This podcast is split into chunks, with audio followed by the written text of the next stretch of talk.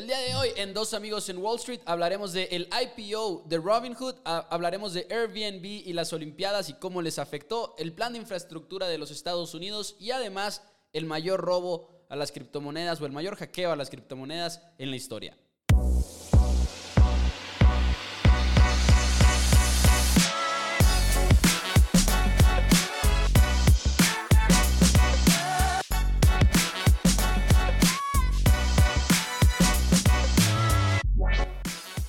Bienvenidos a Dos Amigos en Wall Street. Mi nombre es Mauricio Rodríguez y me acompaña del otro lado, como siempre, nada más y nada menos que Juan Pablo Carrillo. El día de hoy con muchas noticias que platicar acerca del mundo de las finanzas. Estaremos comentando varias y ahorita escuchábamos unas de las cuantas, pero habrá todavía más por venir. JP, ¿cómo estás este miércoles? Bienvenido al programa.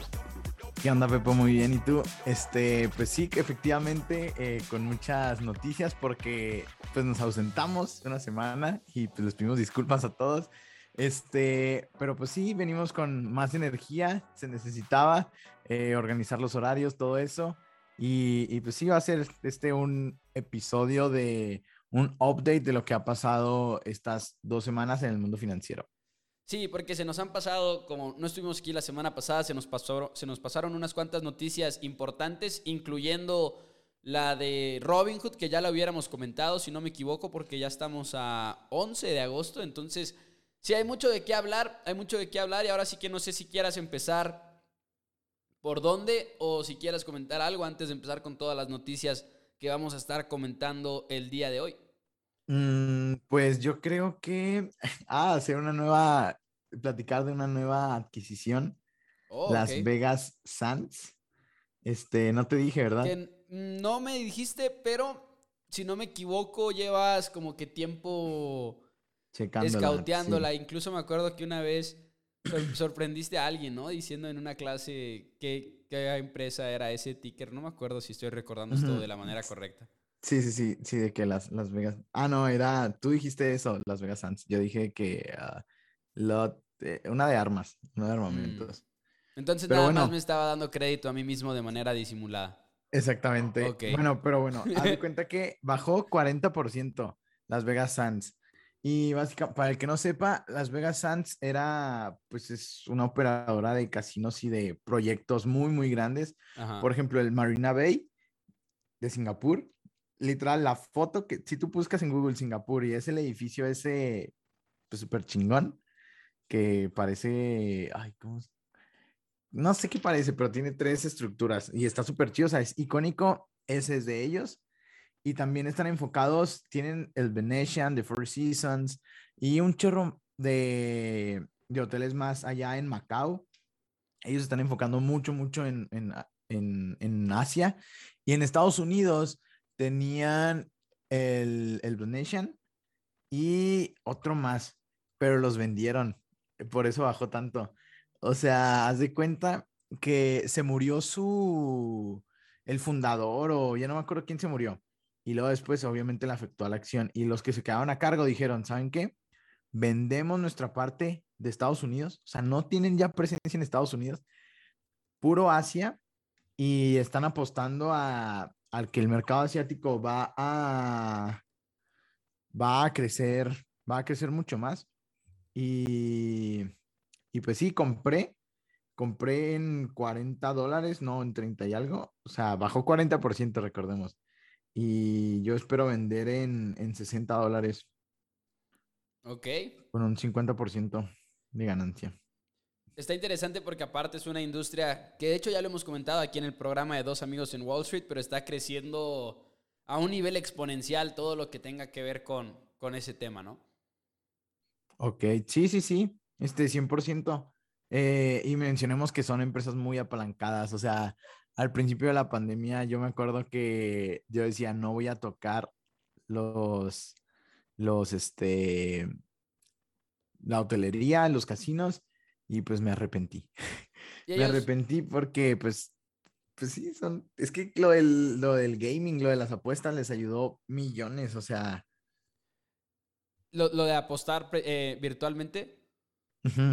Claro. Eso cambió el juego. Es que ahorita aparte ya hay demasiada competencia y está, por ejemplo, también en la cuestión de los deportes en específico, por lo menos, que es la industria que en realidad está como que creciendo de manera más exponencial. DraftKings, FanDuel, todas estas empresas que han sido completamente digitales y no tienen casinos, ahora sí que presenciales, por ejemplo, en Las Vegas, pues han ido cambiando un poco la jugada, ¿no? Y además, el hecho de que ya a nivel federal en los Estados Unidos se va a, terminar por legalizar en todos lados, digo, ya se sabe que va a suceder, nada más es cuestión de que termine de darse la transición, ¿no? incluso ahora recientemente, estos meses, ustedes saben que yo soy, y JP también, pero como que mi pasión principal en este mundo son los deportes. Saben que en la NFL ya ha habido más de dos estadios que están renombrando, que van a tener nombres de, casinos. Por ejemplo, el de los Santos de Nueva Orleans ya va a ser el Caesars Superdome, si no me equivoco. Oh, es que Caesars lo mencionamos un chorro de veces aquí. Bueno, dos veces, cual un chorro. Eh, el crecimiento que tuvo. O sea, ¡ah! Qué floje, 800% creo. O sea, y han estado bajando, de hecho, los, los casinos un poco. Eh, pero, uff, o sea, en serio, qué crecimiento, ve, aquí te lo tengo. Eh. La verdad es que sí, y es que siempre han sido como líderes en la industria, igual y no sabíamos qué tan rápido se iban a adaptar a lo digital, pero lo han hecho muy bien también. Y con un patrocinio como es el nombre de un estadio, y además un estadio tan emblemático como el Superdome de los Santos de Nueva Orleans, pues uff, mejor todavía. Sí, 1100% en lo que ha, desde el, desde el piso en la pandemia, Caesars ha crecido. damn. Increíble. Pero bueno, si quieres ya empezamos un comentario más de eso. Ya se sabe cuál va a ser el primer estadio con un sportsbook dentro del estadio y va a ser de los Cardenales de Arizona y va a ser el casino de BetMGM. O sea, literalmente va a haber un sportsbook adentro del estadio de los Cardenales de Arizona. Nada más para que nos demos una idea. Y el objetivo es que eso exista en todos los estadios de la NFL, NBA, MLB incluso quizá. Pero el punto es... Qué locos. El punto es que eso va a ser algo muy, muy loco en el mundo de las apuestas y lo mencionamos no por los deportes en sí, sino porque es una de las industrias más calientes en este momento. Incluso quizá pueda ser de esas industrias en las que si ya no te metiste hace unos años, igual y ya vas un poquito tarde, ¿no? Sí, sí, sí. Sí, pues está MGM también. Tiene mucho en eso. Y estaría chido hacer un capítulo de de casinos, apuestas, todo esto. Con gusto. Va, va, va. Pero bueno, a ver, ahora sí, si quieres empezar con la noticia de Robin Hood, las de la semana pasada, las más importantes. Sí, que yo creo que sin duda alguna va a ser de las más importantes. Pues Robin Hood, la super plataforma que siempre ha tenido este estandarte de querer darle poder a los inversionistas, de querer poder democratizar un poquito el mundo de las inversiones, que se ha metido en unas cuantas controversias, principalmente la de GameStop cuando dejaron de, cuando congelaron los trades y las transacciones, cuando pasó todo lo de Reddit y GameStop y toda esa historia que ya hemos comentado por aquí. Pues tuvo su IPO por primera vez ya el, fue el, el 31 de julio, fue algo por ahí, no fue como el 29 de julio, si no me equivoco, cerca de la fecha de cumpleaños de un servidor. Y ha habido un poquito de resultados mixtos, ¿no? En, el día inicial, si no me equivoco, salieron un poquito perdidos y luego después termina subiendo a 67 dólares y ahorita ya se encuentra en los 50 dólares punto 32, pero yo sé que igual los dos vamos a tener varios comentarios acerca de esta noticia, pero la que a mí más me interesa llegar y la que más me interesa mencionar es el hecho de que fue una plataforma que le dio mucho potencial a los inversionistas individuales de involucrarse en la oferta pública inicial. Normalmente, cuando las empresas se hacen públicas por medio de la, de la bolsa por primera vez, los que en realidad se involucran en la oferta pública inicial son las grandes instituciones, ¿no? Y los grandes inversionistas. Y igual el 10% de esa oferta pública inicial es la que tiende a ser dedicada para el inversionista individual. Sin embargo, por ejemplo, ha habido excepciones como cuando Facebook se hizo pública, que Facebook tuvo más o menos 25% de sus acciones, se las vendió a inversionistas individuales en aquella oferta pública inicial. Pues más o menos para Robinhood estuvo entre el 25 y 30% según lo que se ha reportado, ¿no? Y creo que es parte de lo que Robinhood ha querido impulsar, de que los inversionistas individuales estén involucrados. Y honestamente es una empresa que ahorita pues lamentablemente no está disponible a través del sistema internacional de cotizaciones. O sea, por ejemplo, aquí en el SIC en México no la puedes acceder directamente, igual tienes que tener una cuenta de broker que te permite invertir en Estados Unidos.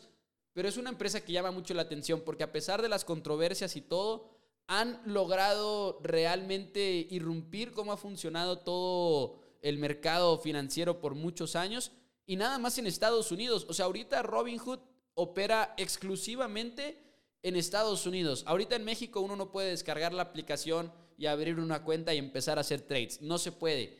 Pero cuando se empiecen a, pues hacer esta expansión, ya sea en México o en otros países de Latinoamérica, en Canadá, en Europa, en Asia, pues podría llegar a tener todavía más potencial, ¿no? Robinhood, y aquí hay un dato que a mí me llamó mucho la atención de parte del Wall Street Journal, que en ese primer jueves cuando fueron públicos, más o menos 100 millones de acciones de Robinhood e, e intercambiaron manos en ese primer juego, en ese primer jueves, que fue más o menos el doble de las acciones que la compañía y sus ejecutivos vendieron en el IPO. Más o menos para darnos una idea de cuántas transacciones hubo de, de, de Robinhood. Lo que sí es que como que Robinhood no quería precisamente que... Ok, por ejemplo, si yo compro algo en oferta pública inicial, lo puedo comprar para uno de dos motivos. Venderlo luego, luego después, después de ese primer día, o quedármelas, ¿no? Ya para el largo plazo. Y como que Robinhood quería evitar que sucediera lo primero que mencioné, ¿no? De que se vendieran luego, luego. Y se supone que incluso puso advertencias de que si lo hacías, incluso te podía restringir un poquito tu acceso a, a futuras ofertas de Robinhood. Entonces eso también me llamó mucho la atención. Sí, la verdad estuvo muy, muy interesante porque, como tú dijiste, fue una plataforma que le ayudó a muchas personas a entrar a este, a este mundo. O sea, la verdad, sin Robinhood no, no hubiera sido tan fácil. Tuvo muchas, muchas polémicas, pero pues aquí vamos a hablar de su IPO. También mencionar que, bueno, el jueves 29 fue cuando salió el IPO en 38 dólares.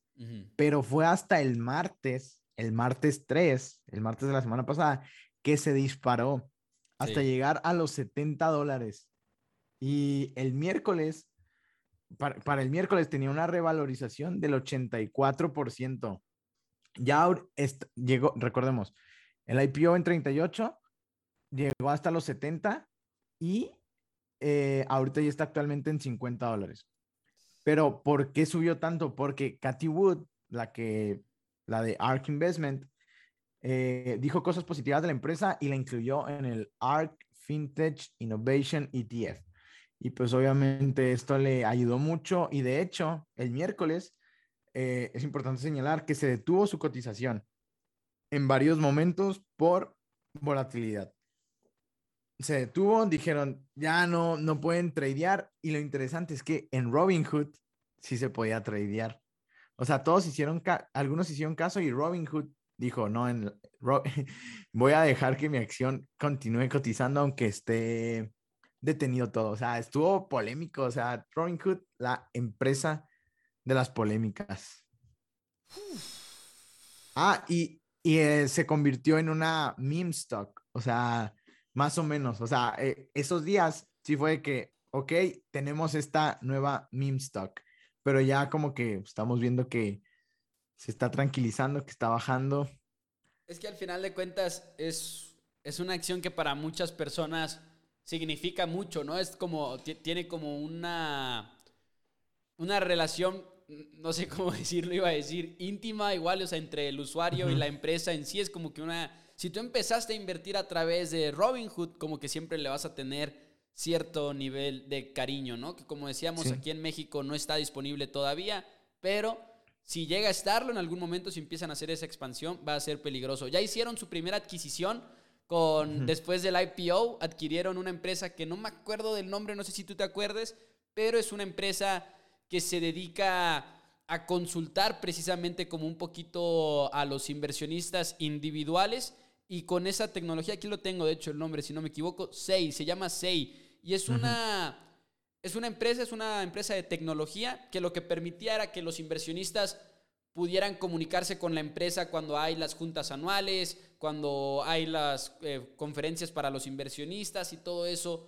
y tú como inversionista individual tenías como que un poquito más de acceso a poderte comunicar con la directiva, ¿no? Muchas veces uno escucha las famosas earnings calls y todo eso y como que entiendes muchas cosas y muchas no, no sabes cómo participar en las preguntas, pues para eso es esta tecnología. Entonces, si te das cuenta, es un poquito de sinergia con lo que ya hace Robinhood, ¿no? Lo que hemos estado platicando de, de, darle más acceso al inversionista individual. Sí, claro, fue una muy, muy buena compra y también mencionar algo súper rápido que dijiste, que les tienen cariño a estas acciones. Sí y por eso compran, ella, compran pues sus acciones. Eh, no lo hagan. O sea, a las acciones no hay que tenerles cariño. o sea, negocios son negocios y estos son negocios. O sea, véanlo así. Pero para ser justos, JP, tú le tienes cariño a Apple. Dime que no le tienes cariño a Apple. Veme a los ojos y dime que no le tienes cariño a Apple. Soy fanboy, pero no. No. Objetivo. No, sí, claro. o sea, es, lo chido, o sea, siempre discútanlo. Y para eso es este programa, de hecho, este, para que escuchen la opinión de otras personas, porque muchas veces siempre estamos escuchando nuestra propia opinión o de nuestro círculo cercano y entre más gente, bueno, también no hay que saturarnos de, información porque también ahí haces malas cosas, pero infórmense con alguien que le guste, que le apasione, que tenga un diferente punto de vista al de ustedes, pero que sepan que es bueno. Eh, es para eso y mencionar, la compra de acciones son negocios porque estás comprando eh, el negocio de, alguien más, básicamente. Y, y pues sí, eh, dejar los sentimientos a un lado, los sentimientos son para otras ocasiones. Oye, me gustaría mencionar de lo de Robinhood, por cierto, siempre los que salen ganando mucho en estas ofertas públicas iniciales, pues son los fundadores o aquellos inversionistas que ya estaban dentro de la empresa antes de tener la oferta pública inicial, que ahí es donde están los, los verdaderos los verdaderos magnates, ¿no? Ah, Don Money es cierto. Don Money. JP y yo somos aficionados de un programa que lo recomendamos plenamente, se llama Don Money. Son inversionistas que hacen operaciones, más, más trading a veces, pero también ellos invierten mucho en el mundo privado y hace muchos años invirtieron en, en Robinhood y pues salieron ganando bien, ¿no? Al final de cuentas, esa es la meta, creo yo, invertir en, lo, en lo privado también. Sí, pero ellos, ellos, ellos mismos lo dicen, de que no sigan sus, no son asesores financieros, no oh, sigan sus, sus, sus estrategias, ellos están haciendo algo y lo están compartiendo. Y nosotros tampoco lo somos, por cierto. tú, JP, vas para allá, pero en, en el programa, vaya, muchas de las cosas que decimos pues no son asesorías financieras. Sí, tenemos que, pues son asesorías, ajá, sí, es, son consejos, pero que no se deben de tomar, o sea, hay muchas cosas que se deben de tomar en cuenta. Este, así que mm, si decimos algo de que compren los Vegas Sands, eh, investiguen, quiero, investiguen. O sea, muchas veces sí lo he dicho de que compren esta acción. Por ejemplo, Coinbase, ¿te acuerdas que dije que compren esta acción? De que porque dije que estaba muy barata. Pues está subiendo, pero pero me, me, puedo meter en pedos legales, así que no me hagan caso. Así es. Oye, y lo que iba a comentar es, el, el CEO, por ejemplo, el famoso Vlad, ¿no? Que se metió en problemas cuando lo de GameStop y que salió en miles de entrevistas y todo eso. Salió la noticia de que, por ejemplo, él había vendido 45 millones de dólares en acciones durante el IPO. Y vi algunos tweets de personas así como que, no, pues eso es mala señal y todo. Y así de que, güey, me metí a buscar y tiene como 2.500 millones de dólares todavía en acciones. o sea, a pesar de que vendió 45, ¿sabes? Como que siempre hay que tomar las cosas en proporción. Al final de cuentas, sí, consiguió 47 millones de dólares, porque imagínate, ¿no? O sea, lo que te capitalizas con una transacción de esas y todavía teniendo todas las acciones que tienes de, la empresa. Entonces, e, eso también lo quería comentar, que muchas veces ellos salen ganando bastante en ese tipo de transacciones. Sí, pues claro, pues quería celebrar, quería comprarse una casa de 47 millones, ¿por qué no? Hizo su IPO. Este, pero bueno, te voy a tener otra noticia muy importante. Este, Nueva York, de la semana pasada, esto, Nueva York se vuelve la primera ciudad en solicitar en todos los establecimientos cerrados como gimnasios, restaurantes, etcétera, la prueba que ya están vacunados para poder ingresar. No se puede ir a Nueva York entrar a lugares sin que no estés vacunado y hay mucha polémica, pero la verdad sí, a mí me gusta esa idea, o sea, esto se está saliendo de las manos. O sea, no sé si, no sé si han visto, o sea, es preocupante ya. En todos los lugares, en Estados Unidos y aquí en las ciudades más importantes, México, Monterrey, estamos alcanzando eh, nuevos picos, o sea, nunca antes vistos y todavía es de la variante Delta, o sea, es mucho más difícil y se esperan cosas pues muy, muy feas, cuídense todos, este, porque sí, se viene feo. Si antes, pues sí, ¿cuándo fue la, una ola como en septiembre, octubre, noviembre, y luego otra hace unos meses, y pues este está, este está peor, para que todos sepan. Es que sí está, está intenso, por ejemplo, eso en Nueva York, porque digo, sabemos que luego de por sí, en Estados Unidos se vive mucho con esta idea de que, ah, casi casi que todo este tipo de restricciones, muchos americanos, no digo que todos, pero muchos se los toman así como, no, güey, mi libertad, qué pedo, ¿no? O sea, es un país libre.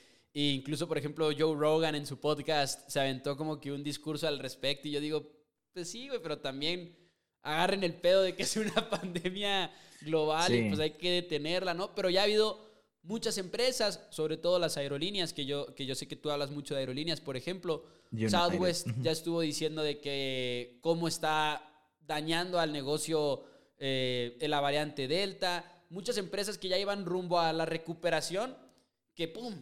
La Delta fue otro, otro gancho al hígado, ¿no? Entonces eso fue algo que ha estado sucediendo a lo, largo de muchos negocios. Y también mencionar, es que creo que ya van en 50% de vacunación en todo Estados Unidos. O sea, si, si, Estados Unidos, que tiene vacunas de sobra, ya 50%, eh, imagínense los demás países. Pero quería mencionar que United Airlines, base United Airlines, Microsoft, Facebook, Amazon, va a ser obligatorio a todas las personas que quieran trabajar que se vacunen.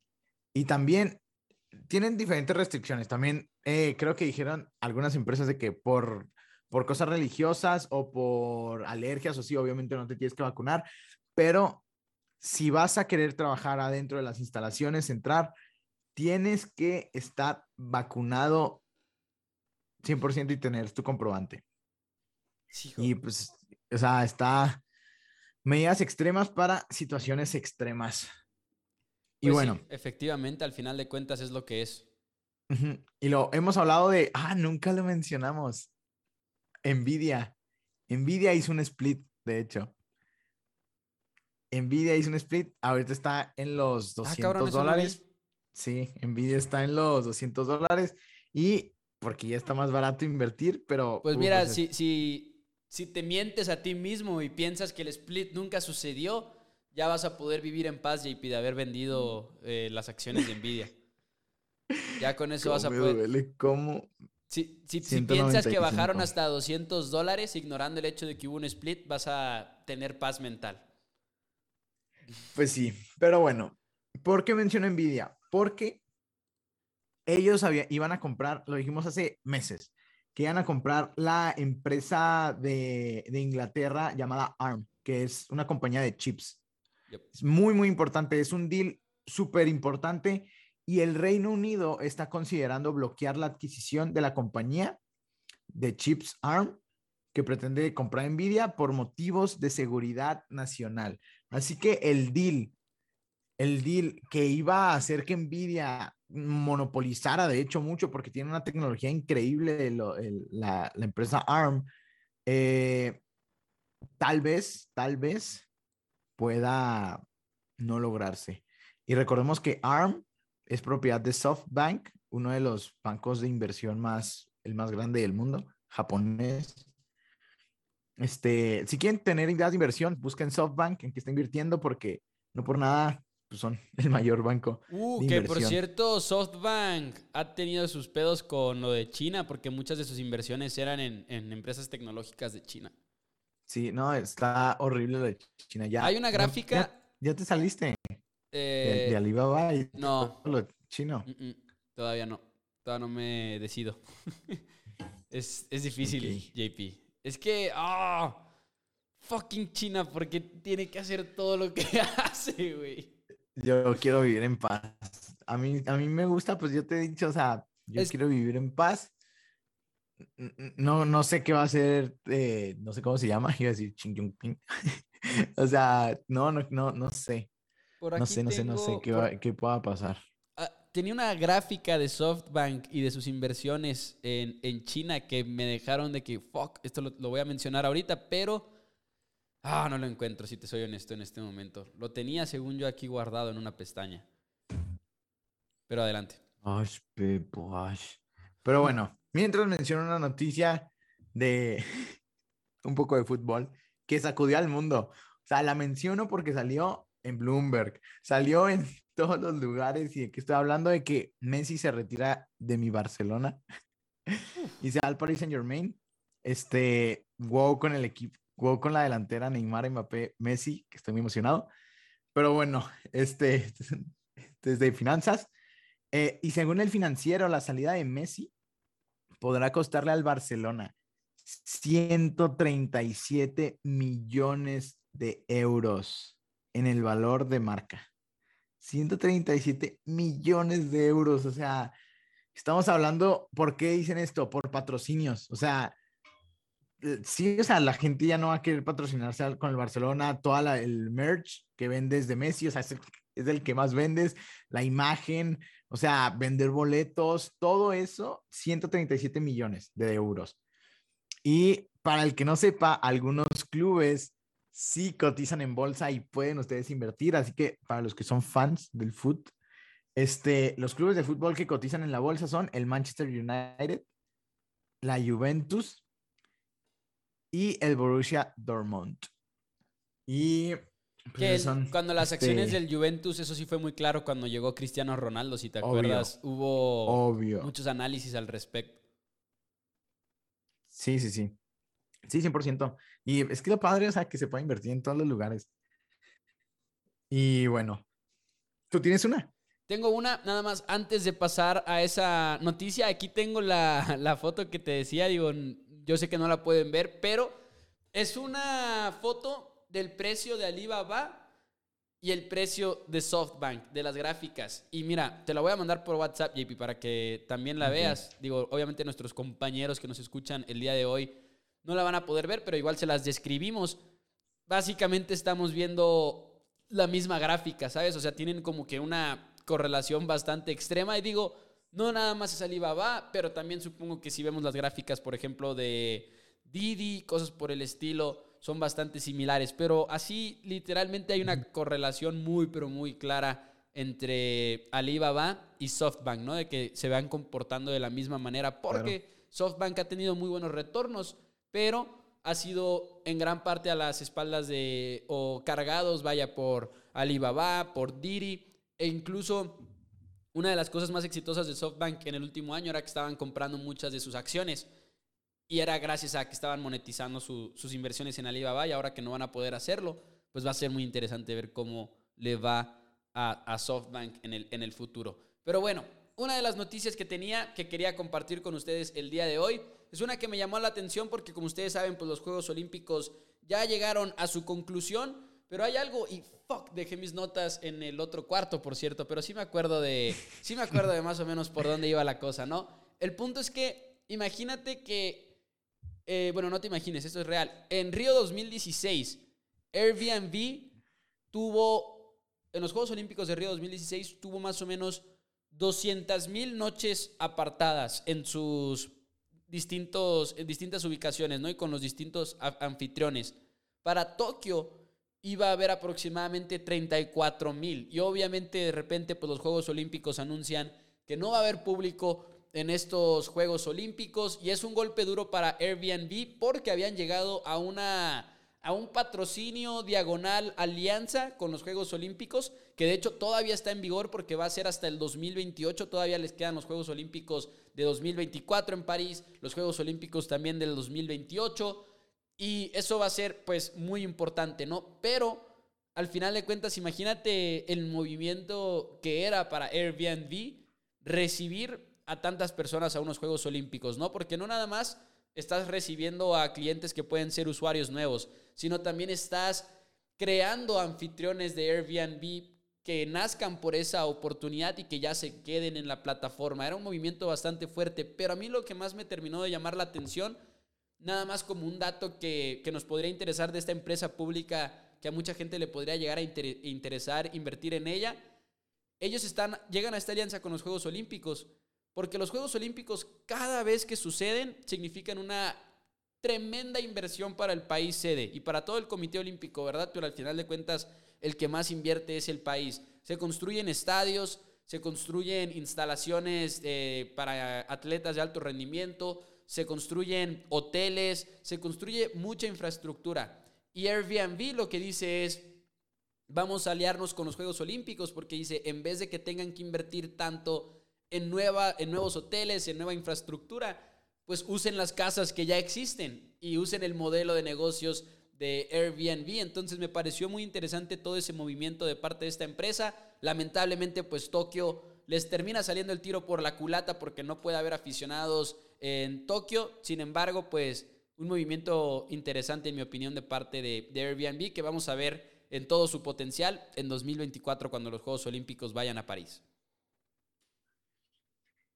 Sí, va a estar muy, muy padre. Y pues sí, Airbnb siempre he dicho que es una empresa que me encanta. Me encanta mucho. Este, pero. Como usuario y como Pues no he podido. Obvio, obvio. Este.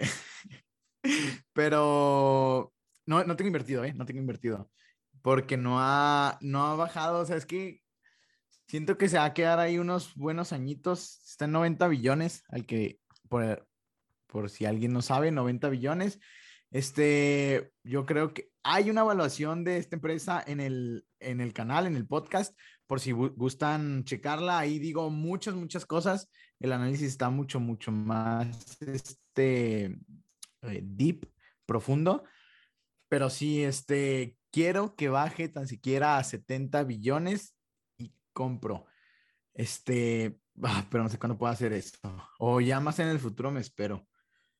Pero bueno, ayer, estuvo muy interesante esto, ¿eh? Ayer martes, ahora sí ya eh, noticias de esta semana. Ayer martes ocurrió el mayor robo de criptomonedas que ha existido después de que unos hackers entraran a la plataforma Poly Network que utiliza la tecnología blockchain y robaron más de 600 millones de dólares en criptomonedas. Increíble. Y y está subiendo cripto a lo tonto. Ya lleva subiendo varias semanas, una o dos. Ahorita les, aquí les digo rapidísimo. Bitcoin está en 46.629, Ethereum 3.256. Está subiendo, o sea, si ven la gráfica, se ve que otra vez está subiendo y en serio quiero que suba mucho más. Este, y por eso de ahí que Coinbase también esté subiendo tanto este, porque otra vez el mundo de las criptos llegó o, le están retomando otra vez confianza y está creciendo. Me, sorprendió que no afectara esto a la evaluación de esta noticia del hackeo de, de, las criptos. O sea, solo han estado subiendo y estamos hablando de ayer y ayer, ayer subió, ¿sabes? O sea, tuvo un pequeño bajoncito, pero hoy está en 4% Ethereum, 3% Bitcoin. Parece que lo decidieron ignorar. Va a estar fuerte porque, bueno, es, es obviamente la, la, cantidad más fuerte que ha habido en la historia de lo que se conoce como el, el DeFi. Pero fíjate, se robó Bitcoin, Ether, se, se, robó la que se supone que imita al dólar americano. La otra, la Chiba Inu, que es la que nació como una broma de, de, de, Dogecoin, ¿no? Si no me equivoco también. Pero estaba viendo, por ejemplo que al final de cuentas estamos hablando de, de un crimen a un nivel increíble que nos va a dar muchas respuestas de, ok, la, la, blockchain sabemos que se supone que es muy segura, pero digo, al final de cuentas, hackeable como lo hemos estado viendo, pero ver si precisamente esa, como le llaman, ¿cómo le dicen? El ledger de transacciones, si puede llevar algo de información y que se pueda perseguir a los, a los hackers de este dinero, porque es demasiado dinero. Sí. 600 millones de dólares. Y si una tecnología lo puede hacer es, blockchain. O sea, Exacto. es lo más, es, es, lo más novedoso, o sea, es tecnología pura. y también, hablando de criptomonedas, AMC, la empresa de cadena. Ahí, perdón, lo único que a mí me va a quedar duda y que lo vamos a ver eh, durante las próximas semanas es... Regulaciones. Regulación, o sea, ¿quién va a estar involucrado en la investigación? quién va a ser el encargado de en un momento dado dar un castigo, va a ser el país de donde vengan los hackers o quiénes, ¿no? Porque hay empresas de ciberseguridad que, por ejemplo, según los reportes, van a ser los que van a estar encargados de parte de la investigación, pero ¿quién va a ser quien, haga esta parte de, del proceso legal, ¿no? O sea, no, sabemos exactamente y, y, creo que va a ser interesante ver cómo se desarrolla todo eso. Sí, la verdad que sí. Y bueno, hablando también de criptomonedas, AMC, la cadena de cines, eh, que fue súper conocida en esta pandemia porque fue un meme stock de todas estas empresas de Reddit, dijo que empezará a aceptar Bitcoin como forma de pago. Así que ya puedes ir al cine en Estados Unidos pagando con Bitcoin. Y, uff, voy a dar una noticia muy grave. Oh. Y me, me llamó mucho la atención porque no sé si tú supiste, o sea, no fue muy sonado, creo. Pero ahí les dijo que estamos en una alerta roja para la humanidad. ¿Quién dijo y que los daños por el, el secretario general de la ONU. O sea, es, que no, no, se, no se escuchó mucho, o sea, nada lo vi en Bloomberg, que fue que, what? Pero ah, bueno, el secretario general de la ONU dijo que estamos en una alerta roja para, para la humanidad y que los daños por el cambio climático son irreversibles y que está por salirse de control todavía. Oh, y que los fenómenos meteorológicos cada vez serán más constantes y severos. Y lo estamos viendo en, pues, no manches, cuánto lleva Grecia en llamas y Turquía. Está feísimo la cosa ya. O sea, sí está muy, muy heavy. Y pues nos queda, no nos queda más que hacer de nuestra parte y contaminar menos en lo que podamos. Neta, sí me llamó mucho la atención porque alerta roja para la humanidad. Sí fue como que se me quebraron los vidrios, o sea, literal. Ah, yo luego entiendo esos comentarios y todo, pero también siento que como que muchas veces generan cierto nivel de pánico y a veces pues puede que sea necesario para efectuar el cambio, pero más que contaminar menos nosotros y digo, no que, no que sigamos contaminando nosotros individualmente, pero realmente lo que podríamos hacer principalmente creo yo es exigir esos cambios para los grandes corporativos, ¿no? Que son en realidad los que... Porque tengo, por ejemplo, un amigo, un muy, muy buen amigo que es súper así verde, ecología, se va en bicicleta al trabajo, se iba en bicicleta a la escuela, regresaba en bicicleta, así a ese nivel. Y él una vez me dijo, y era la persona que menos esperaba que me lo dijera, de que, sea, sí podemos efectuar cierto nivel de cambio, pero al Chile dependemos más de, de los grandes jugadores, ¿no? De las empresas y todo eso, pero pues ahí está. JP, tengo una nota que no, no es tanto la noticia lo que me llamó la atención, es más que nada muchas cosas que no sabía al respecto de esto, ¿no? La parte en la que los ejecutivos venden sus acciones, como ustedes saben, está regulado porque se puede usar lo que se conoce como insider trading, que es hacer transacciones en la bolsa con información privilegiada. Por ejemplo, si yo soy dueño de una empresa y ya sé que va a pasar cierto evento que beneficia a la empresa y comprar acciones antes de que esa información salga a la luz. Eso se supone es ilegal, ¿no? Lo mismo con las ventas. y sea algo que va a causar que la acción baje, y yo vendo de manera anticipada con información privilegiada, es ilegal, no se puede hacer y literalmente se va la, gente a prisión por eso. Se van a buenas prisiones la mayoría de las veces, se van a prisiones bonitas y todo, pero se van a prisión de todas maneras. Y los reguladores, al parecer, podrían estar cambiando ciertas leyes durante los próximos meses, años quizá, y eso me llamó mucho la atención, porque resulta que hay años de investigación que han revelado que no está tan regulado como uno pensaría que lo está.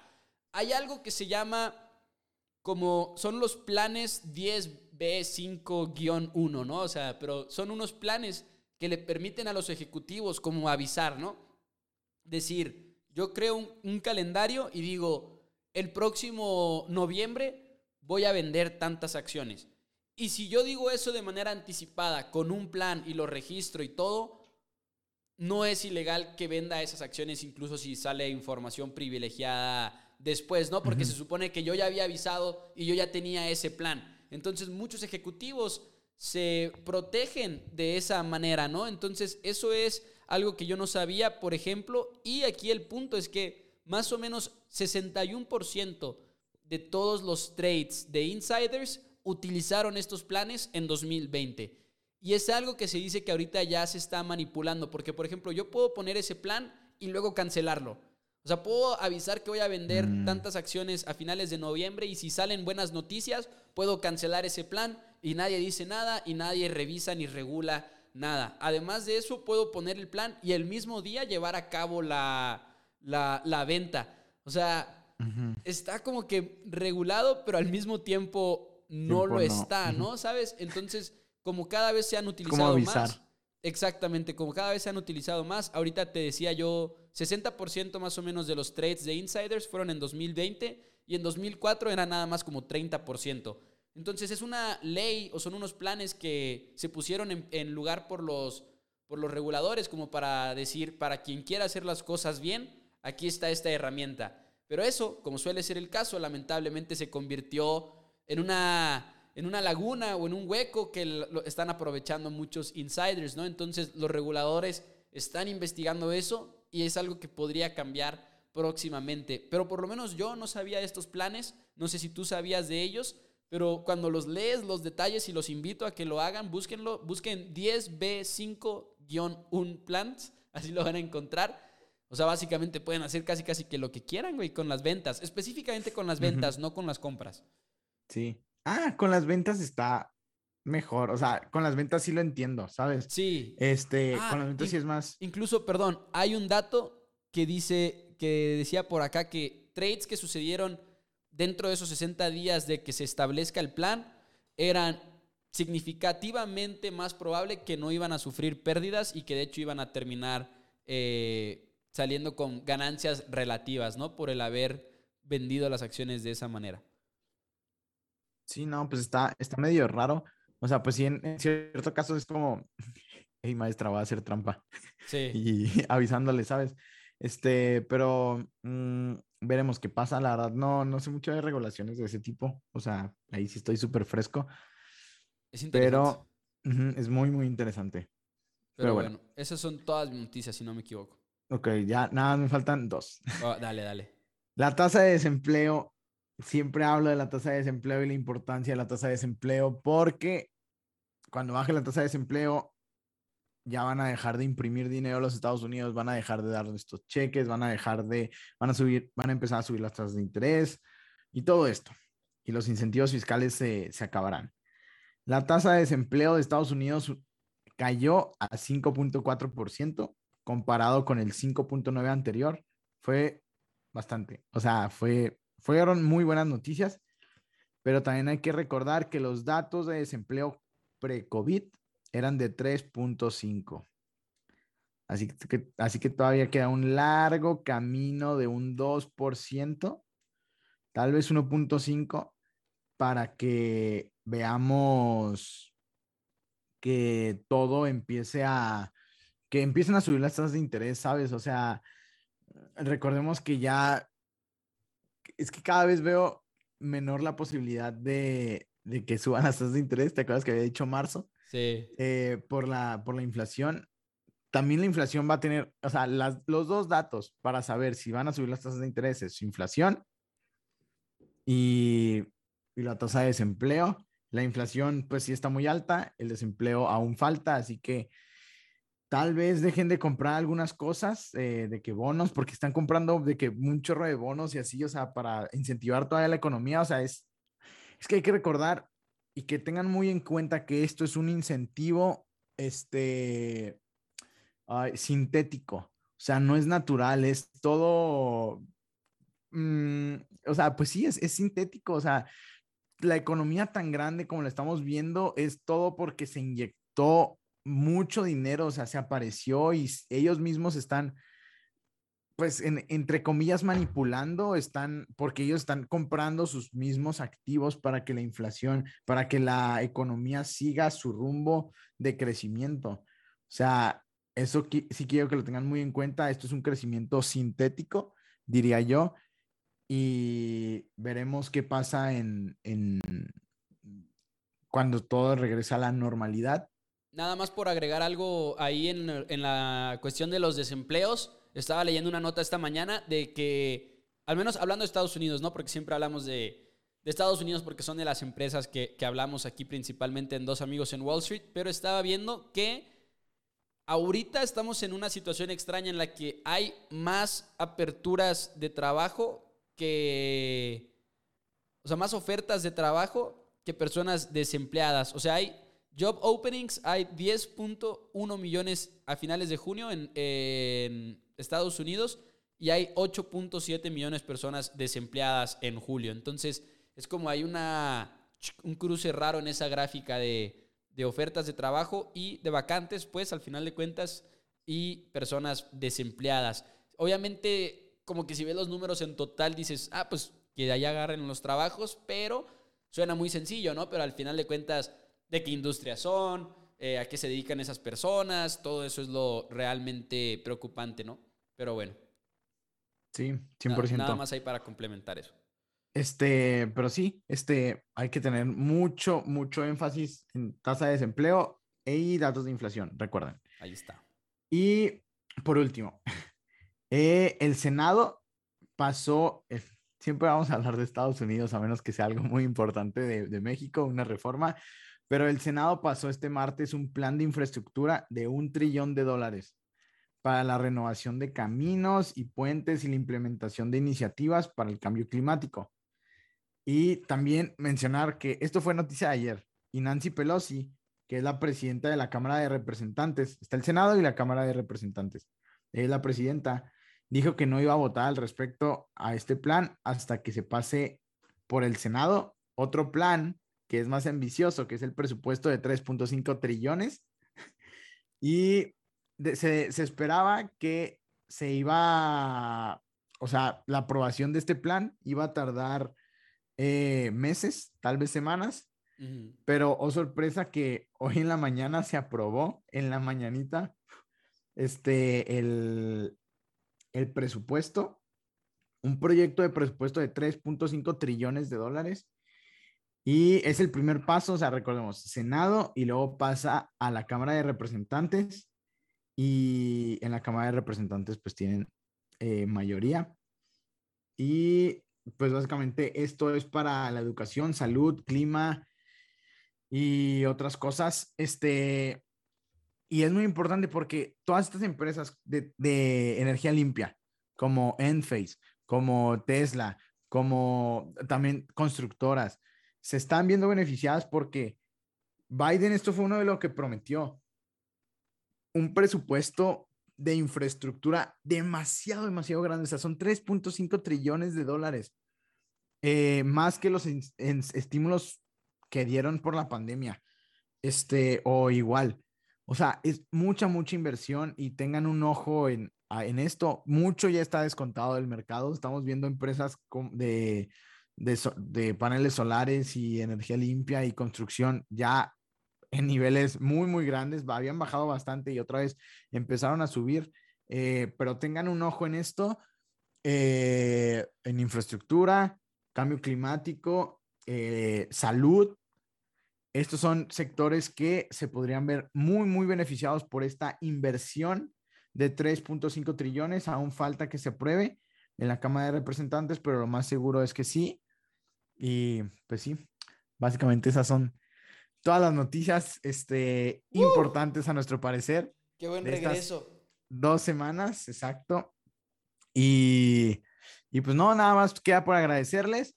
Eh, recuerden seguir la página eh, de dos amigos en WS en Instagram y compartan a todas las personas que, que creen que les pueda interesar. Y también, eh, si tienen recomendaciones o quieren escuchar algo eh, que les interese en específico, díganos y, pues con gusto lo, hacemos. Así es, pues bueno, JP, muchísimas gracias, muchísimas gracias a todos los que sintonizaron. Nos vemos todos los miércoles aquí en, en Spotify, en iTunes. Recuerden suscribirse, Instagram, dos amigos en WS. Muchísimas gracias.